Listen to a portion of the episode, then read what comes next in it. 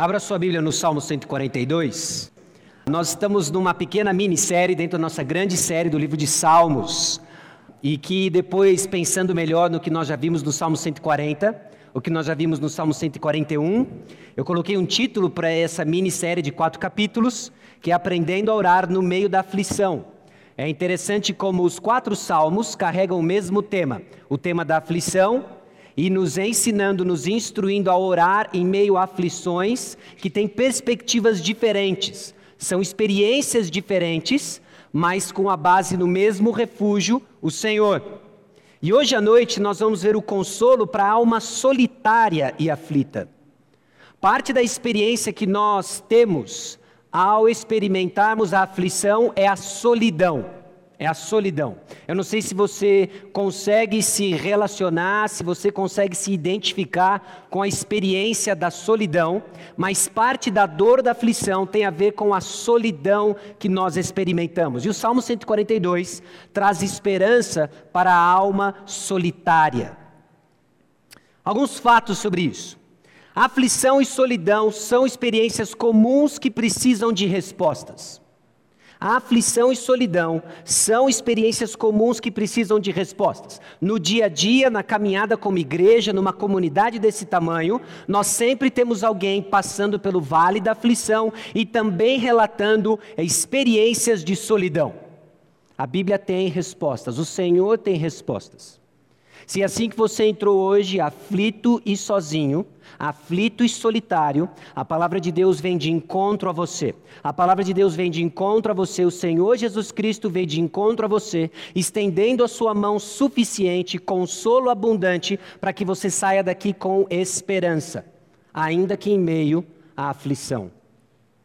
Poucas coisas são piores que aflições experimentadas na solidão.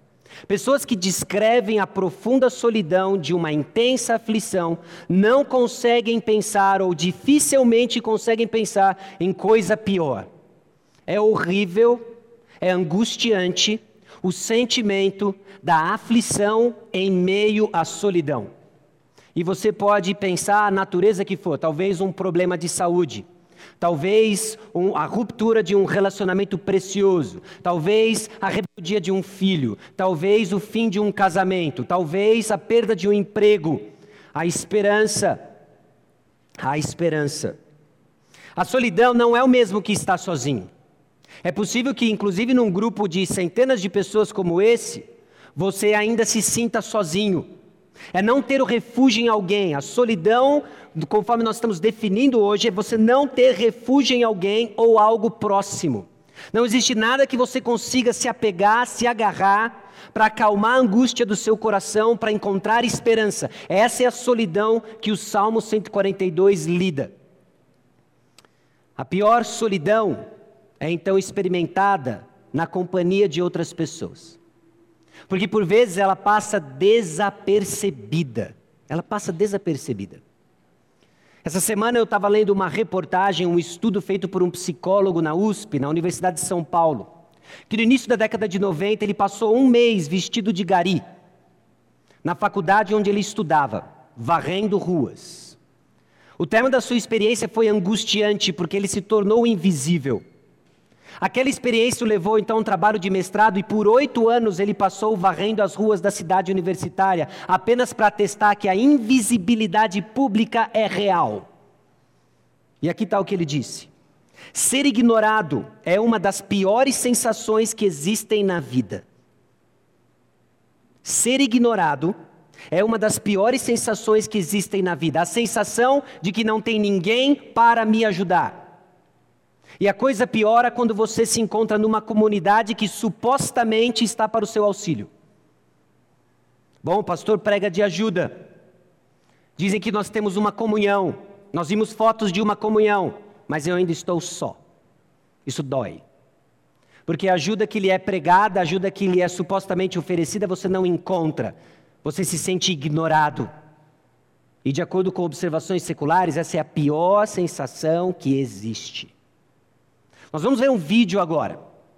Eu vou pedir a sua autorização para passar um vídeo.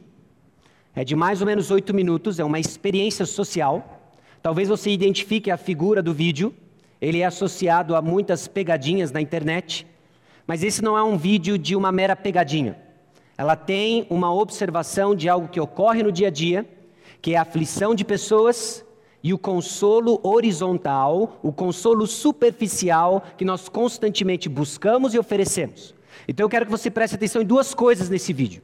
Eu quero que você preste atenção nas aflições corriqueiras que são descritas, são experiências comuns a todos nós, a forma como essa pessoa está reagindo a essas aflições. E eu quero que você pare e preste atenção no consolo que é oferecido a essas experiências corriqueiras. Um homem que passa aflições, descreve aflições e preste atenção em pessoas bem intencionadas, não estou julgando as motivações delas, são pessoas bem motivadas, bem intencionadas, mas o tipo de consolo que é oferecido. Eu espero que você não esteja com aquela sensação de que tudo que você precisava ouvir hoje você já ouviu e a gente pode agora nos despedir e ir mais cedo para casa, né? Que bênção esse vídeo, né? Ah, o vídeo, de fato, ele mexe com as nossas emoções, porque ele retrata coisas ordinárias do dia a dia, respostas comuns aos problemas do dia a dia e soluções paliativas que nós tentamos nos agarrar para os problemas do dia a dia. Ah, mas o Salmo 142 nos oferece algo mais profundo. O Salmo 142 nos oferece algo mais certo do que você é campeão do que você ainda tem filhos para ver crescer. O Salmo 142 nos dá uma esperança certa, que enquanto nos sentimos sozinhos, não estamos desamparados. E é aí é que nós vamos mergulhar e olhar para esses camaradas que nós vimos no vídeo e perguntar para eles: e agora então? O que, que nós vamos fazer?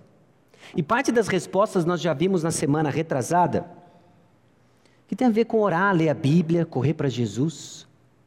E mais uma vez o Salmo 142 nos desafia a entender como que isso se faz presente, se faz real, para fugirmos desse lugar comum que não nos dá a esperança que precisamos em meio aos problemas do dia a dia.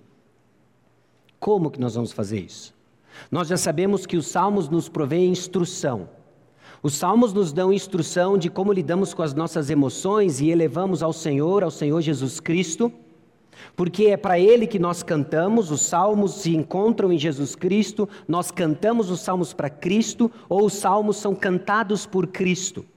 A nossa esperança então está em Cristo Jesus, que transcende toda a, a, a inversão das nossas circunstâncias. Nossa esperança é mais profunda. Não está encontrar em nós algum, algum tipo de, uh, de força para nos sustentar em meio à tribulação. Aliás, o Salmo 142 vai nos propor o contrário: que enquanto você buscar ser o campeão da causa em meio aos seus problemas, você não encontra o consolo que você precisa. O Salmo 142 nos joga no tatame e nos faz reconhecer que não está em nós o poder do consolo nós vamos então aplicar o Salmo 142 da mesma forma que nós aplicamos o Salmo 141.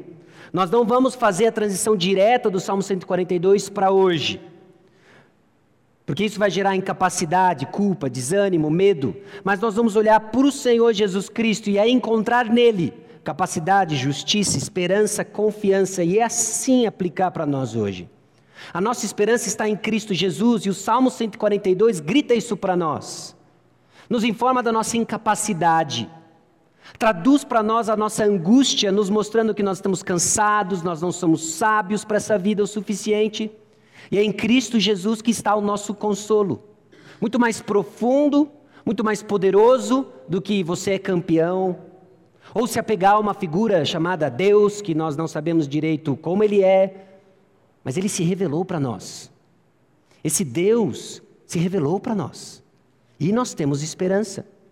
Salmo 142, então, faz parte desse quarteto que nos ensina a orar em contexto de aflição. Nós vamos ver mais uma forma em que saímos do lamento para o louvor. O Salmo 142 é uma oração composta para aqueles que têm refúgio no Senhor, diante de intensa aflição causada pela solidão em meio à tribulação. A chave então desse quarteto, se você lê o Salmo 140, Salmo 141, Salmo 142 e o Salmo 143, são todos amarrados pela mesma chave. O Senhor é o nosso refúgio. O Senhor é o nosso refúgio no Salmo 141, quando nós somos tentados, a mesma coisa que nos aflige. Nós vimos isso no Salmo 141. O Senhor é o nosso refúgio, Salmo 142, quando ninguém me entende, quando eu me encontro só e quando não há alguém ou algo para me apegar. O Senhor é o meu refúgio. E o Senhor é o meu refúgio, e nós vamos ver isso no Salmo 143 na semana que vem. O Senhor é o nosso refúgio. Que não seja esse um clichê, simplesmente para encontrar força em nós mesmos, mas a compreensão de que Jesus se revelou como o nosso refúgio. Em meio às aflições representadas aqui hoje, saiba disso. O Senhor é o seu refúgio. A aflição do salmista, então, está no conflito dessa experiência de solidão que ele relata para nós e a certeza da presença protetora do Senhor. Essa é a nossa tensão, irmãos. Enquanto peregrinamos nessa terra, nós experimentamos solidão e professamos com fé a presença protetora do Senhor. Essa tensão ela existe e ela é resolvida na pessoa do Senhor Jesus Cristo, que se revelou para nós e se faz presente para nós. O livramento do salmista, então, não é lhe servir apenas de conforto ou alívio pessoal, mas um propósito maior: glorificar o Senhor. Isso muda por completo a nossa atitude diante da aflição. A aflição encontra o seu consolo não em alívio ou mudança de circunstâncias, que é onde aqueles personagens do vídeo encontram. A nossa esperança está no Senhor, em glorificar ao Senhor em meio às nossas aflições. A oração então do Salmo 142 é uma confissão honesta que a vida fiel depende da fidelidade de Deus. Porque se o Senhor não é o nosso refúgio e refúgio fiel, não há esperança, apenas a ponte. Apenas a ponte põe fim à nossa aflição. Mas o Senhor é o nosso refúgio. O Senhor é o nosso refúgio. Diante disso, então, nós vamos compreender o seguinte no Salmo 142. O que, que é uma solidão piedosa? Solidão piedosa. Eu não quero simplesmente ignorar ou pedir para que você declare que isso não existe. A solidão é uma realidade na nossa peregrinação aqui na terra, mas ela pode ser sim usufruída de uma forma piedosa e agradável ao Senhor. Como? Nós não estamos sozinhos. Sós mas não sozinhos. Solidão, mas não desamparado. Em meio à nossa solidão, nós encontramos a verdadeira companhia, o Senhor Jesus Cristo. Nós vamos entender que o reconhecimento piedoso da incapacidade do sofredor tem um papel importante para que você encontre esperança. É necessário reconhecer que você é incapaz. É necessário reconhecer que você é incapaz. Enquanto houver força em você, você não desfruta da força do Senhor. E a esperança piedosa, então, no reconhecimento da suficiência do Senhor.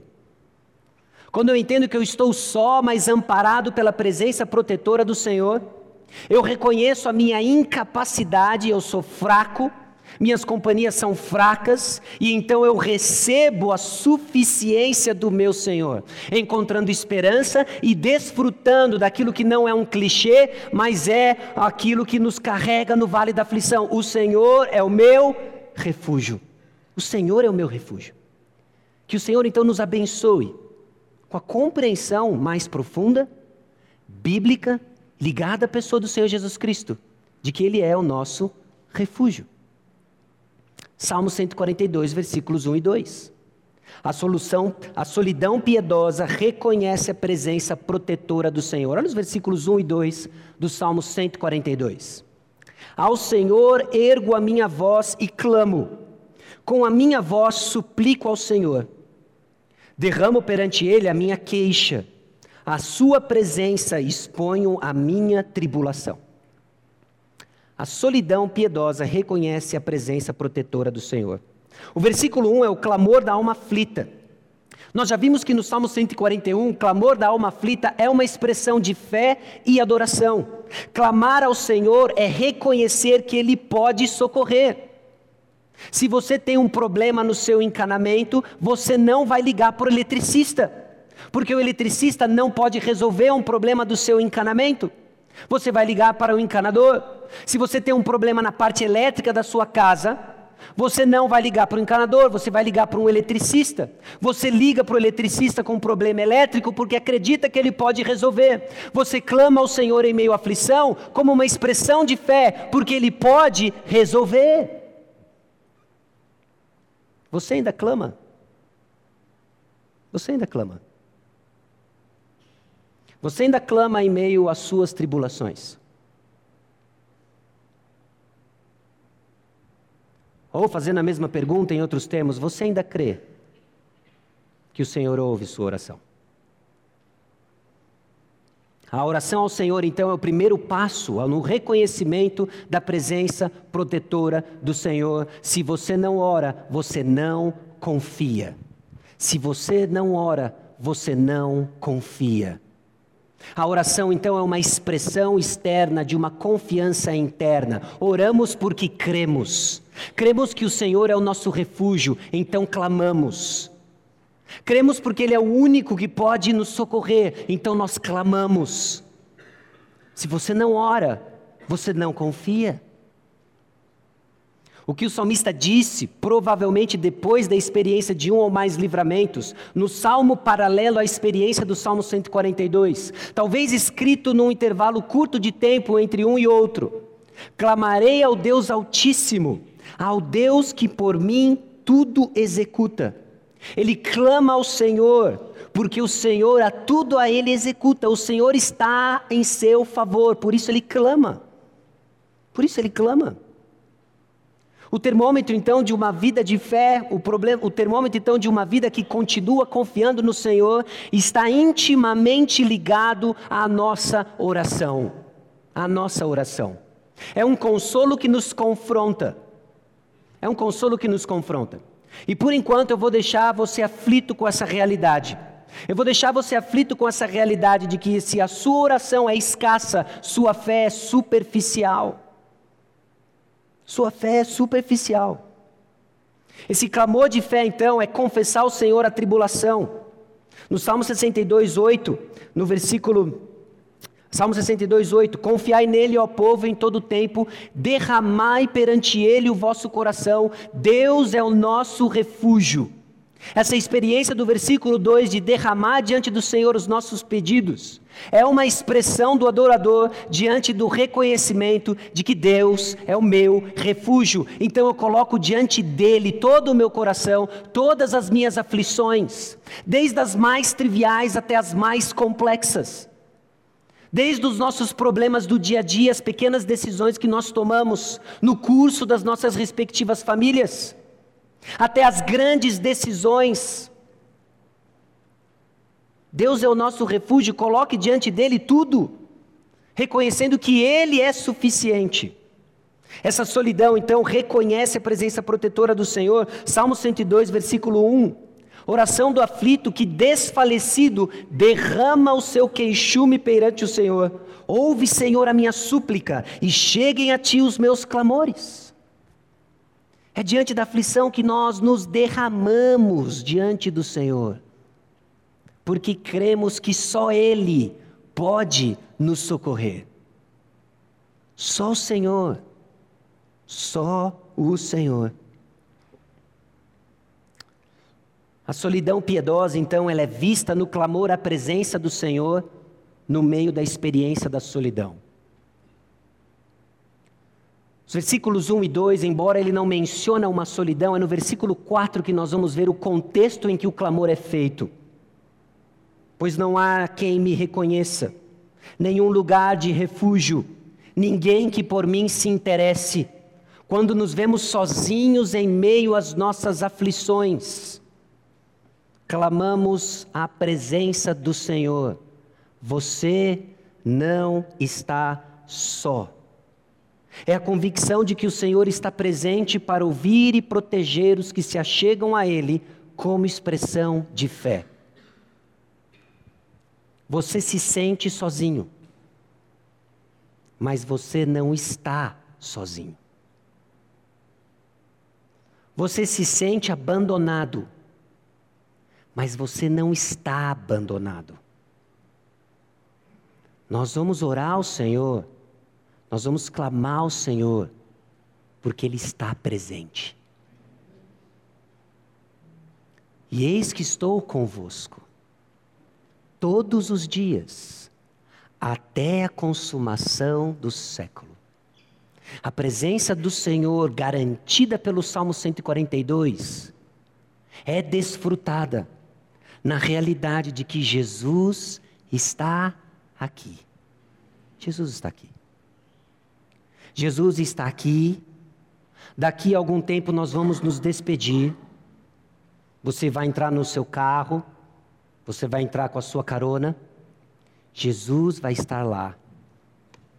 Você vai fazer o retorno na estrada, na Tamoios, pessoas voltando do final de semana da praia. Jesus vai estar com você. Você vai chegar em casa, Jesus está lá. Você vai acordar, Jesus está com você. E Ele não vai te abandonar. Ele está presente. Então clame ao Senhor, porque Ele está perto, Ele está próximo. No Salmo 142, versículos 3 e 4, nós vemos que a aflição piedosa reconhece a incapacidade do sofredor. Se por um lado essa solidão piedosa ela reconhece a presença protetora do Senhor, a aflição piedosa reconhece a incapacidade do sofredor. Sofrer bem é reconhecer que você é fraco. Em você mesmo você é fraco. E, esse, e, esse, e essa fraqueza é vista no cansaço da alma.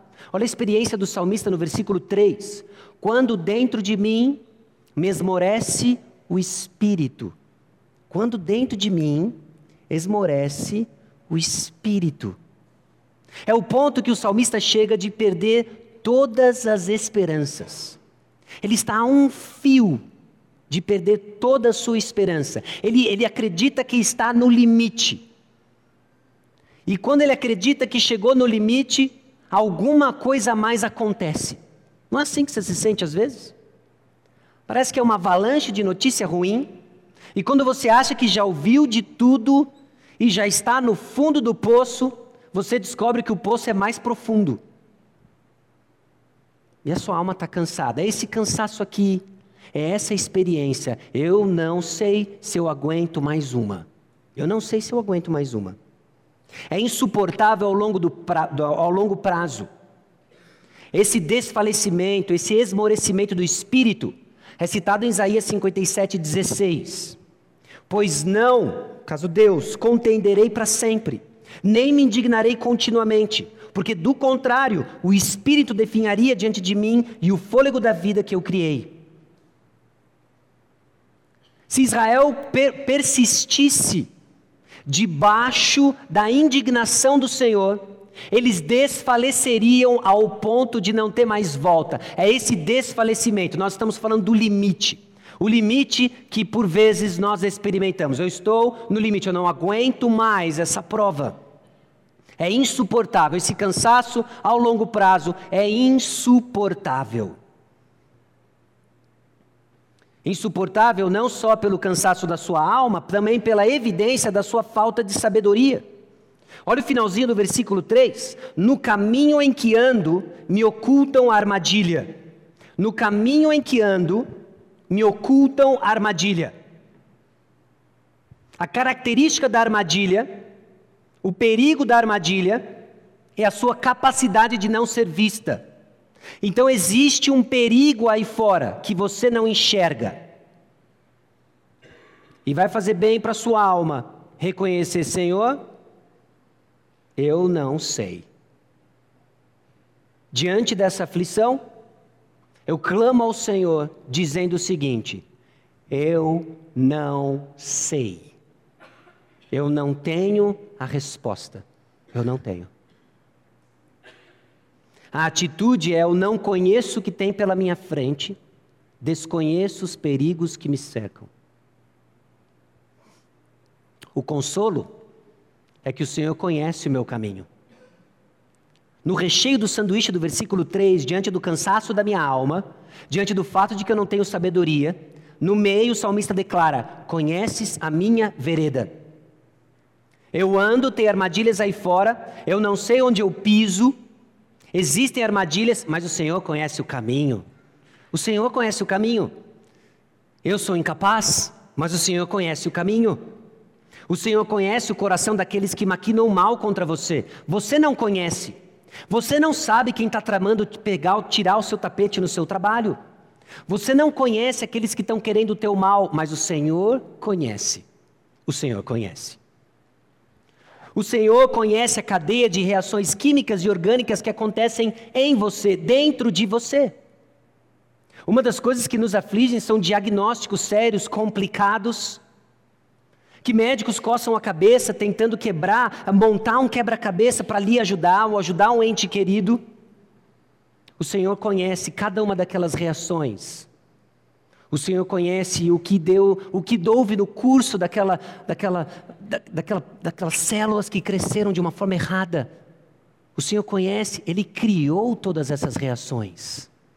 Você não conhece, mas o Senhor conhece.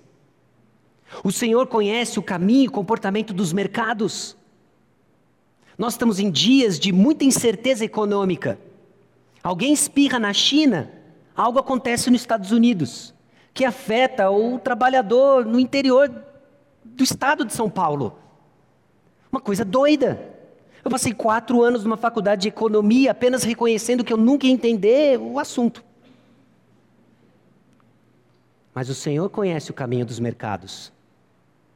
O Senhor sabe exatamente o que acontece na China, como vai afetar Tóquio, Rússia, Europa, Estados Unidos.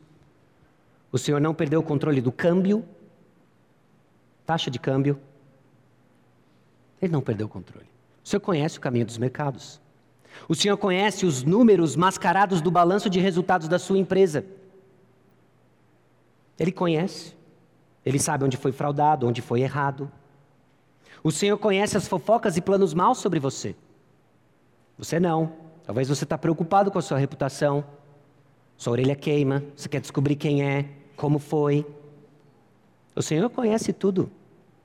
O Senhor conhece os seus caminhos. O Senhor conhece tudo que nos afeta e nos é desconhecido. Ele sabe. Ele sabe. E diante então da aflição, diante então da confusão mental das pessoas que tomam decisões ao seu redor que lhe afeta, o Senhor sabe, o coração do rei está das mãos de Deus. Ele sabe. Ele sabe. Dizer então que a solução está no Senhor implica em reconhecer que a solução não está em você. É tão óbvio, mas é tão esquecido. A solução está no Senhor, e isso implica então dizer que a solução não está em você, porque o Senhor conhece, precisamos reconhecer o seguinte: se eu pudesse explicar para todos que estão mentindo sobre mim, relaxa, o Senhor conhece. O Senhor conhece. Estão mentindo sobre você? E você agora está cansado de lutar contra as mentiras? Você quer pegar um por um e se justificar? Não é à toa que você está cansado. Você não vai conseguir fazer isso, não é possível fazer isso. Mas o Senhor conhece. O Senhor conhece. Se eu pudesse fazer mais um exame, comprar o remédio tal, ou consultar com os melhores especialistas, aí sim eu ficaria mais tranquilo sobre o distúrbio do meu último exame de sangue. E você está cansado de lutar, buscando seguranças naqueles que conhecem nem sequer 1% de tudo o que o Senhor conhece. Se eu pudesse garantir que meus investimentos irão dar certo, noites mal dormidas, preocupado com o que vai acontecer em Tóquio, como isso vai impactar a sua manhã do dia seguinte, ou a decisão do seu chefe. O ano de 2016 está começando complicado, ao que tudo indica vai ser uma década complicada, que soma a nossa história complicada. Ah, se eu pudesse garantir, se eu pudesse dar uma tacada de que isso vai dar certo, o Senhor conhece o caminho dos mercados. Se eu trabalhar além da conta, irei garantir uma promoção. Tem tantas coisas envolvidas nisso. Eu acho então que nós precisamos de uma razão maior e melhor para viver uma, ajuda, uma vida justa diante de Deus e dos homens. Ponto número um ali. Nós precisamos de uma razão melhor e mais profunda de cuidar da nossa saúde dentro das nossas possibilidades, sermos bons mordomos do corpo que Deus nos deu. Nós precisamos de uma razão melhor e mais profunda para investir aquilo que o Senhor nos confiou. Nós precisamos de uma razão melhor e mais profunda para o trabalho que Deus nos deu, do que simplesmente tentar garantir e construir o nosso caminho quando nós não sabemos as armadilhas que nos cercam, mas o Senhor sabe. O Senhor sabe. A aflição piedosa, então, reconhece a incapacidade do sofredor, por causa do cansaço da sua alma, por causa da sabedoria limitada que nós temos e por causa da solidão da alma. Versículo 4. Olha à minha direita e vê, pois não há quem me reconheça, nenhum lugar de refúgio, ninguém que por mim se interesse. O salmista invoca o Senhor para entrar em seu mundo. Vem, Senhor, e vê. A perspectiva a partir do versículo 4 ela é diferente. Ela não é mais simplesmente na horizontal, não é mais buscando o campeão que há em você, não é mais dizendo que vai dar tudo certo, apenas acredite. Agora o salmista invoca a presença do Senhor, reconhecendo que ele está sozinho, que ele está sozinho. Não tem quem entenda a dor do seu coração. Já se sentiu assim? Ninguém me entende. Ninguém me entende. Diante de tantas pessoas, com tantas experiências, ninguém me entende. Não tem lugar seguro. Não tem para onde eu vou. Você ainda leva você mesmo. E o problema está dentro de você, então não tem lugar seguro. Não há companhia de empatia suficiente. O sofredor então está sozinho. Essa alma solitária está sozinha. E aqui é interessante a gente pensar e especular um pouco do contexto em que Davi escreve o Salmo 142. Há dois momentos possíveis para aquilo que foi escrito. Acima do versículo 1, algumas Bíblias inclusive trazem o título como versículo 1, de Salmo didático de Davi, oração que fez quando estava na caverna.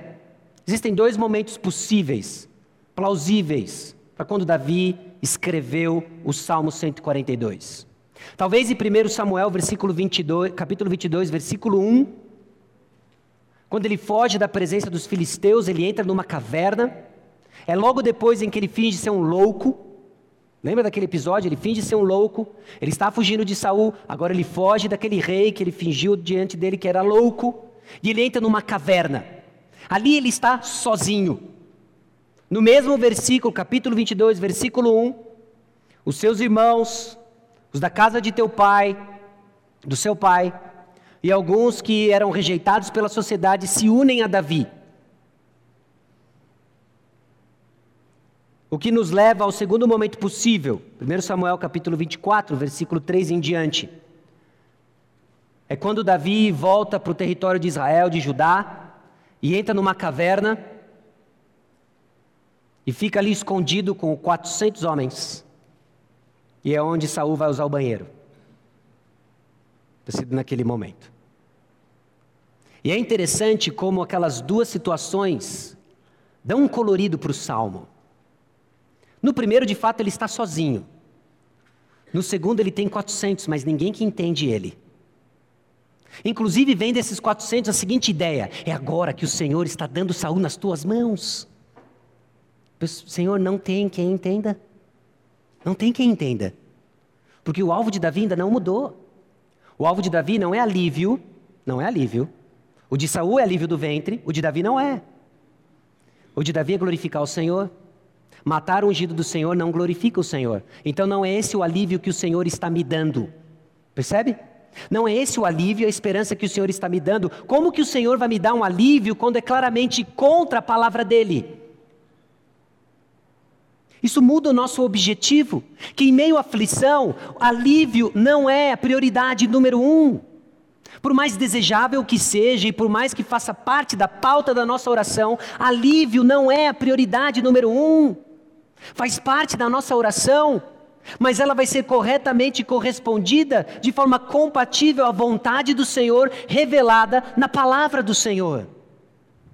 Então não pode ser matar Saul agora. O livramento pode não é matar Saul. Não é matar Saul.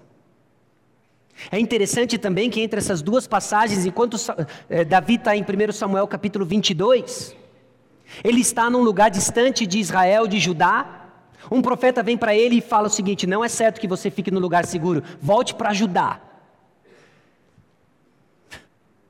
Não é certo que você fique no lugar seguro, volte para ajudar. Ele volta então com os homens para ajudar, chega aos ouvidos de Saul que ele está na área, e Saul começa a sua caça a Davi. O profeta do Senhor disse para ele: Não é certo que você fique num lugar seguro, nem sempre é certo estar seguro, porque o nosso refúgio não é uma caverna, o nosso refúgio é o Senhor. Isso muda, meus irmãos, nossas prioridades em meio à aflição. Isso, isso, isso inverte os nossos valores. Quando você chega diante do Senhor e você já tem uma agenda pronta, Senhor, meu problema é esse, o alívio é esse, faz acontecer. E não faz acontecer. Aí você começa aquela barganha. Senhor, meu problema é esse, o alívio é esse, faz acontecer, e o Senhor sabe que eu tenho sido fiel.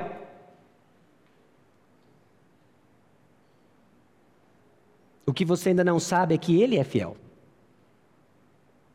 E Ele é fiel a um plano e um compromisso e uma aliança que Ele tem com você.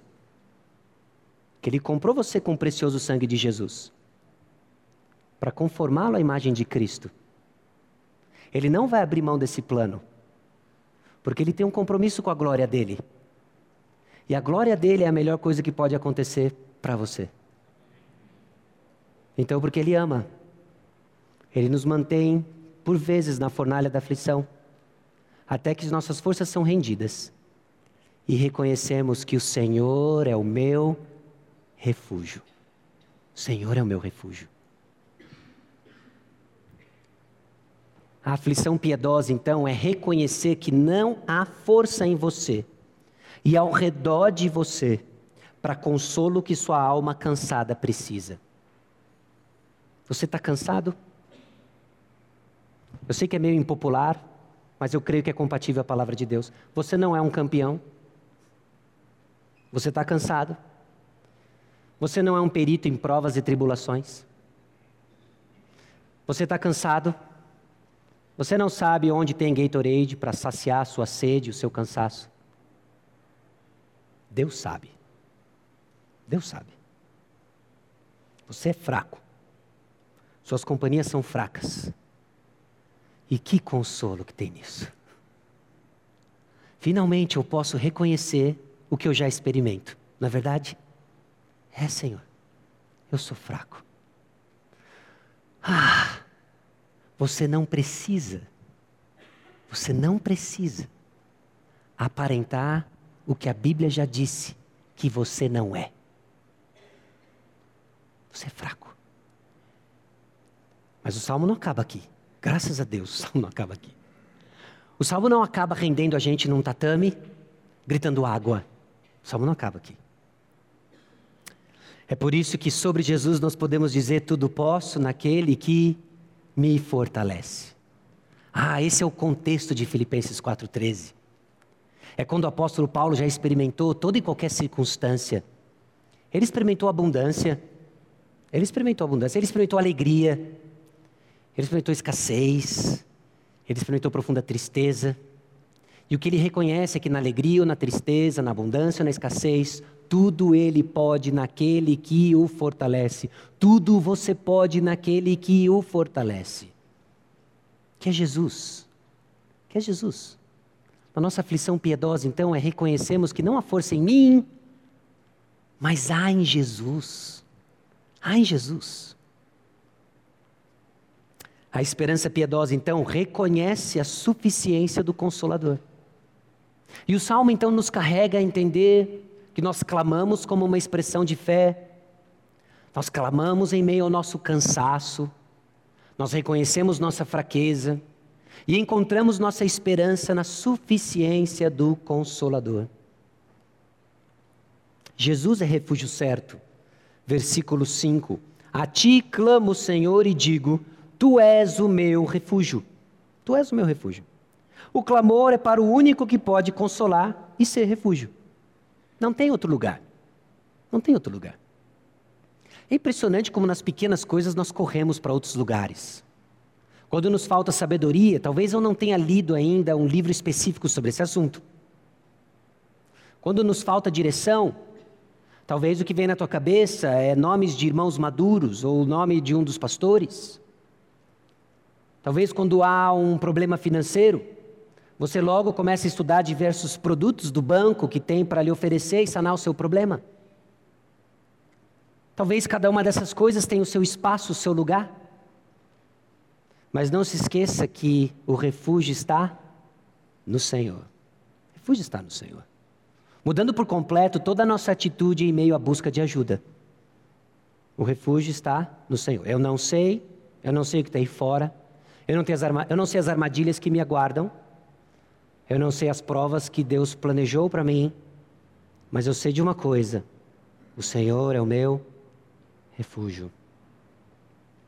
E Ele satisfaz. Nossa alma encontra consolo em Jesus que satisfaz. O meu quinhão na terra dos viventes. Essa terra dos viventes é um dos sinônimos, é uma das referências a Israel. Terra dos viventes era conhecido como o lugar do povo de Deus, a terra dos viventes. A minha porção na terra dos viventes é o Senhor. Uma expressão que tem origem lá nos levitas, quando eles não recebiam uma porção da terra, a porção deles era o Senhor. O que satisfazia então os levitas era o Senhor. Aqui o que o salmista reconhece é que o que me satisfaz nessa terra não é o que o Senhor pode me dar de material, é o próprio Senhor. É o próprio Senhor. Então pare e preenche. O que iria lhe satisfazer em meio à sua aflição hoje? O que iria lhe satisfazer, o que iria acalmar o seu coração diante da sua aflição hoje? Talvez seja assim algo material, talvez seja algo relacional. Algo que me satisfaria hoje seria um casamento diferente. Algo que me satisfaria hoje seria seriam filhos diferentes. Algo que me satisfaria hoje seria uma igreja diferente, um grupo diferente. Não. O que satisfaz a sua alma hoje é o Senhor. É o Senhor. Não há nada que possa satisfazer como o Senhor satisfaz. Por isso o salmista, no caso Davi, encontrava na caverna, encontrava no deserto, encontrava na inauguração do seu reino. Diversos salmos escritos em contextos diferentes, todos eles carregando o mesmo tema: o Senhor satisfaz. O Senhor satisfaz. O refúgio não é humano, mas só pode ser desfrutado pela fé. Irmãos, o que nós temos no Senhor é desfrutado pela fé. É desfrutado pela fé. Não é uma fé cega, mas é uma fé alimentada pela esperança viva e revelada para nós, na palavra de Deus, encarnada no Senhor Jesus Cristo. A esperança piedosa reconhece a suficiência do Consolador. Jesus é refúgio certo, ele satisfaz e ele é forte quando você é fraco. Versículo 6. Atende o meu clamor, pois me vejo muito fraco. Livra-me dos meus perseguidores, porque são mais fortes do que eu.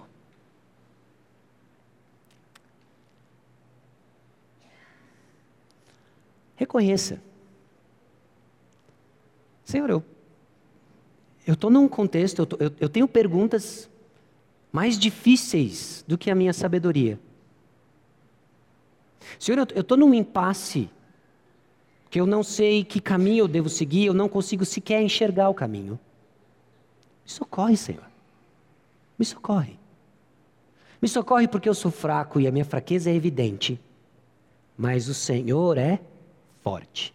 O Senhor é forte. Me socorre, Senhor, porque eu sou tolo diante dos desafios que a vida me traz. Mas o Senhor é sábio. Me socorre, Senhor, porque eu tenho decisões que eu preciso tomar no dia a dia, no convívio com os meus filhos, e eu não tenho a mínima ideia do que fazer. Come brócolis, não come brócolis? O que, que eu faço, Senhor? Ecode. Ecode.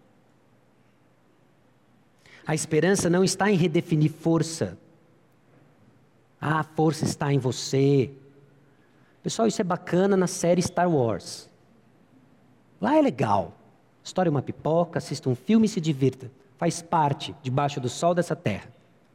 Mas não viva Star Wars, porque a força não está em você. A força não está em você. Você não manipula a força. Você não usa a força. O Senhor é a nossa força. E Ele é digno de todo louvor. Versículo 7. Tira minha alma do cárcere, para que eu dê graças ao teu nome. Os justos, me, os justos me rodearão quando me fizeres esse bem. Ele é digno de todo louvor. A razão pela qual o salmista está aflito é porque ele quer dar graças a Deus. Olha só.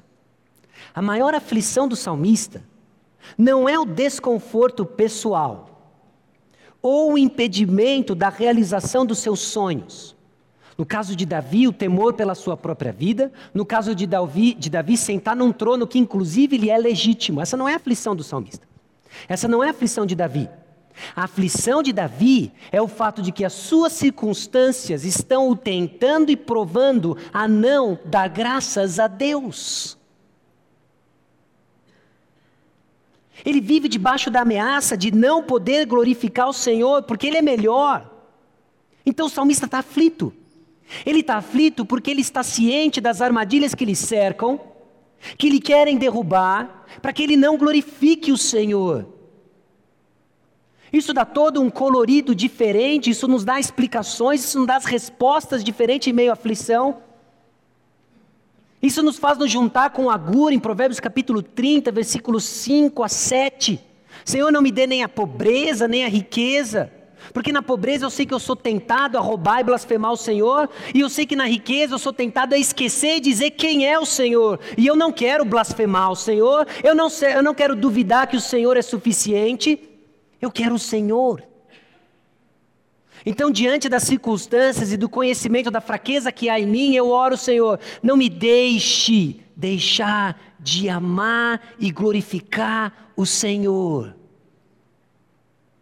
Isso muda a nossa oração. Porque quando a prova vem, ore sim por soluções, ore sim pela cura, ore sim pelo reatar de relacionamentos, ore por arrependimento daqueles que você ama e estão rebeldes em seu pecado. Mas a pergunta que fica é: Senhor, me livre da tentação de que em meio à prova eu não venha a louvar o Senhor. Então me liberta disso, Senhor. Me liberta dessa prisão, para que eu venha honrar o Senhor. Davi não queria subir ao trono simplesmente para pôr uma coroa de ouro e desfrutar do bem do melhor de Israel.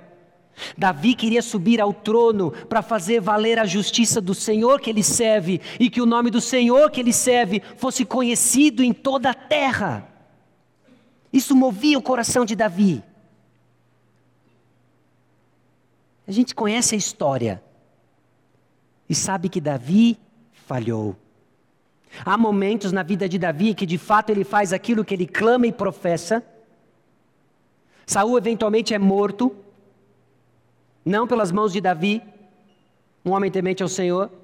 Davi sobe ao trono, um rei fantástico, até que ele peca contra o Senhor. Até que ele peca contra o Senhor. Davi esqueceu do Senhor.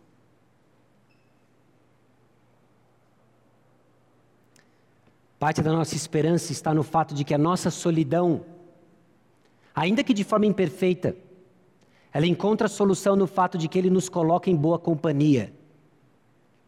Os justos me rodearão quando me fizeres esse bem. Os justos me rodearão quando me fizeres este bem. Que bem é esse? Dar graças a Deus. Uma das formas do Senhor nos consolar da solidão é nos dando companhias significativas dentro de uma comunidade de louvor ao Senhor. Oh, como é bom e agradável viverem unidos os irmãos. Salmo 133, 1. Ainda que a nossa comunhão seja imperfeita, ainda que nós ainda estamos lidando com os pecados uns dos outros, Deus nos traz por uma única razão de trazer glória ao nome dele, um único objetivo. E quando temos o único objetivo de dar glórias a Deus, desfrutamos de uma companhia e a solidão se vai.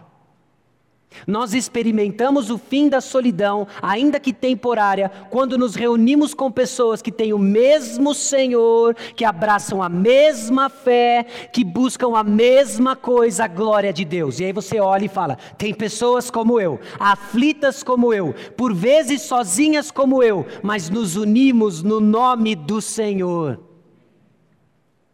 Nos unimos no nome do Senhor. Meus irmãos, no último acampa dentro, nós refletimos sobre a preciosidade dessa comunhão. Preciosidade dessa comunhão. De como é rico estarmos juntos. Por quê? Porque estamos juntos. Estamos juntos. E quando juntos invocamos o nome do Senhor, nós experimentamos um vislumbre de algo que vai ser a nossa experiência pela eternidade perfeita comunhão uns com os outros e com Deus. Perfeita comunhão. O que nós, se você achou que o acampamento foi bom, ok? Foi bom. Esquece um pouco a experiência do calor. Espere, espere um pouco, esquece um pouco a experiência da fila do banheiro, ok? Ou, o atraso de algumas refeições. Esquece um pouco as pequenos, os pequenos obstáculos. Mas talvez tenha algum ou outro, um ou mais momentos em que você desfrutou de uma comunhão gostosa. Que legal. Junto com os irmãos. Você gostou disso? Isso é um vislumbre muito pequeno do que vai ser a comunhão eterna sem a presença do pecado.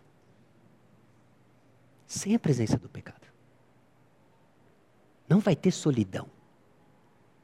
Só união. Só união. Você não está sozinho em sua solidão. Eu sei que parece meio paradoxal, meio contraditório, mas você não está sozinho na sua solidão. Porque assim diz o alto sublime que habita a eternidade, o qual tem o nome do santo. Habito no alto e santo lugar, mas habito também com o contrito e abatido de espírito. O Deus transcendente, acima de todas as coisas, majestoso, habita com os cansados, habita com o coração aflito, habita com você, meu irmão e minha irmã, com perguntas que ainda não têm respostas. Ele está com você. Você não está sozinho. Você não está sozinho em sua solidão. E você não está desamparado em sua fraqueza. Olha como Isaías 57,15 termina. Para vivificar o espírito dos abatidos e vivificar o coração dos contritos. Você não está sozinho e você não está desamparado na sua fraqueza. O Senhor está presente justamente para vivificar o seu coração desamparado e fraco. Por isso que ele se fez presente. Essa é a condescendência, essa é a misericórdia, essa é a graça do nosso Deus. E como que ele fez isso? Como que ele olhou para um povo desgarrado, para ovelhas perdidas, olhou para eles e falou assim: é meu, e eu vou estar com eles, e vou dar consolo para esse bando de ovelha desgarrada. Como que ele fez isso? Ele não mandou um e-mail, ele não mandou um inbox, um vídeo motivacional no seu zap. Não, ele não fez isso. Ele encarnou a mensagem. Ele encarnou a mensagem. Ele desceu do alto da sua majestade e se fez homem. E se fez homem. Se fez um bebezinho fraco, humilde, numa humilde manjedoura. Conheceu as nossas fraquezas, experimentou o que você passa, as dúvidas do seu coração, as tentações que você experimenta.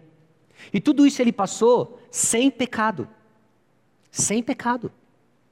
Para que você tivesse esperança. E quando você está sozinho e aflito, você tivesse um lugar para ir seguro. Tendo, pois, a Jesus, o Filho de Deus, como grande sumo sacerdote, que penetrou os céus, concedemos firmes a nossa confissão, porque não temos sumo sacerdote que não possa compadecer-se das nossas fraquezas. Antes foi ele tentado em todas as coisas, à nossa semelhança, mas sem pecado. Acheguemo-nos, portanto, confiadamente junto ao trono da graça, a fim de recebermos misericórdia e acharmos graça para socorro em ocasião oportuna. Você encontra o socorro que você está buscando, a companhia que você anseia, por causa da obra do nosso Salvador, o Senhor Jesus Cristo, que veio, experimentou exatamente o que você experimenta, mas sem pecado, e Ele está pronto para carregar você mais uma vez, quando você reconhecer Jesus, eu sou fraco, não aguento mais, seja a minha força. Seja a minha força nós temos esperança. Ainda que você não veja o fruto da figueira, o justo viverá pela fé. Construída na fidelidade do nosso Deus, porque Ele é o nosso refúgio. O Senhor é o nosso refúgio. Vamos orar. Senhor, nosso Deus e Pai, nós chegamos diante do Senhor, trazendo as nossas aflições, trazendo a nossa fraqueza e reconhecendo que não iremos mais lutar com as nossas forças, confessando o nosso orgulho quando procuramos consertar o que nós mesmos estragamos e o que somos incapazes de reconstruir.